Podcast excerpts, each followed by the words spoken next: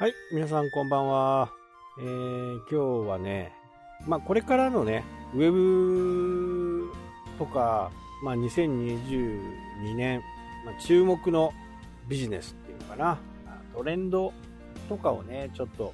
話していけたらなと思ってます。えー、まあね、今までいろいろ言われてましたけど、ウェブに関してはね、ウェブ3とね、言われるようになってきています。まあ、3.0とかね、今までは Web1.0 とかね、Web2.0 とかね、言ってたんですけど、まあ、最近はね、Web3 というような言い方をしていますね。で、この Web3 って、まあ、なんぞやっていう部分なんですけど、えー、Web1.0 の時はね、まあ、Yahoo とか Google とか、そういったところに人がこう集まってきた。で、Web2.0。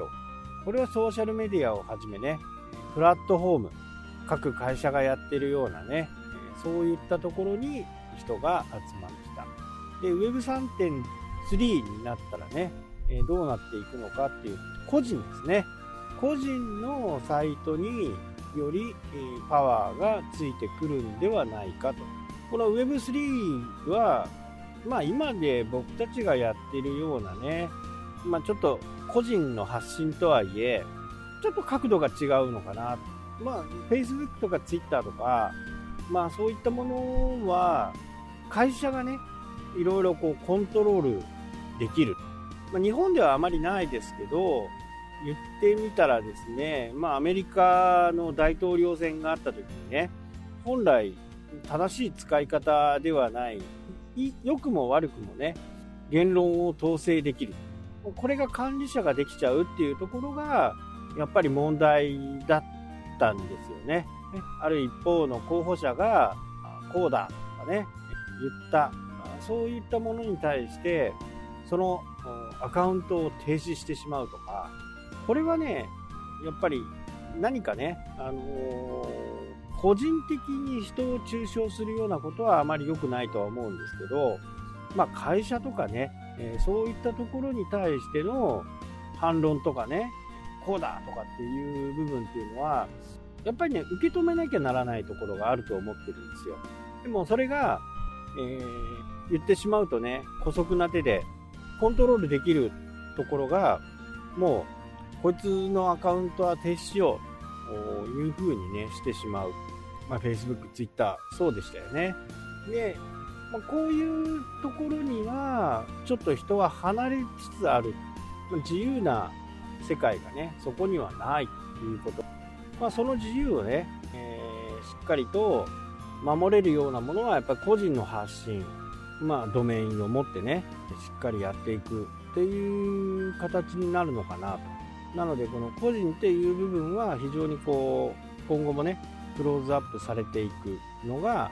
形かなというふうにね思います。まあ、あとね、えー、今までね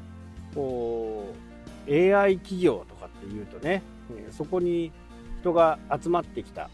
お金が集まってくる、まあ、人が集まってくるイコールねお金が集まってくるという風な形なのでこの AI 企業っていうのはねもうあのちょっと下火かなとで、次に現れたのがね、DX ね、デジタルトランスフォーメーションとか。まあこれもね、えー、ちょっと言い方が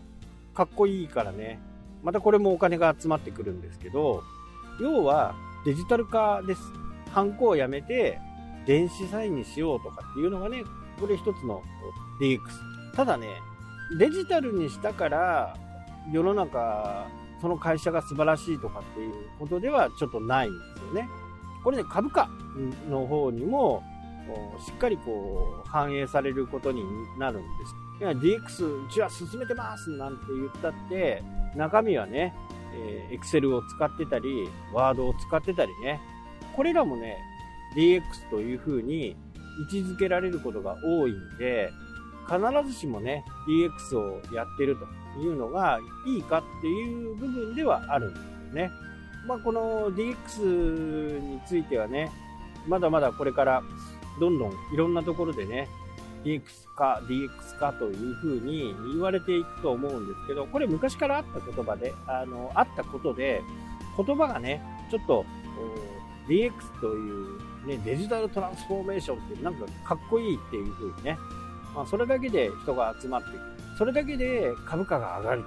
ね、これは非常に危険だというふうにね、思ってでデジタル化に進むのはね、これもうもう、もうもう間違いないわけですよ。誰もが認めることなんでね。これをひっくり返そうなんていう人は誰もいないんですよね。まあ、この運用をどうするかっていう風なことになるのかなというふうに、えー、まだね、続きもあるんで、続きは明日、伝えしたいと思います。はい、というわけで今日はこの辺で終わりになります。それではまた。したっけ？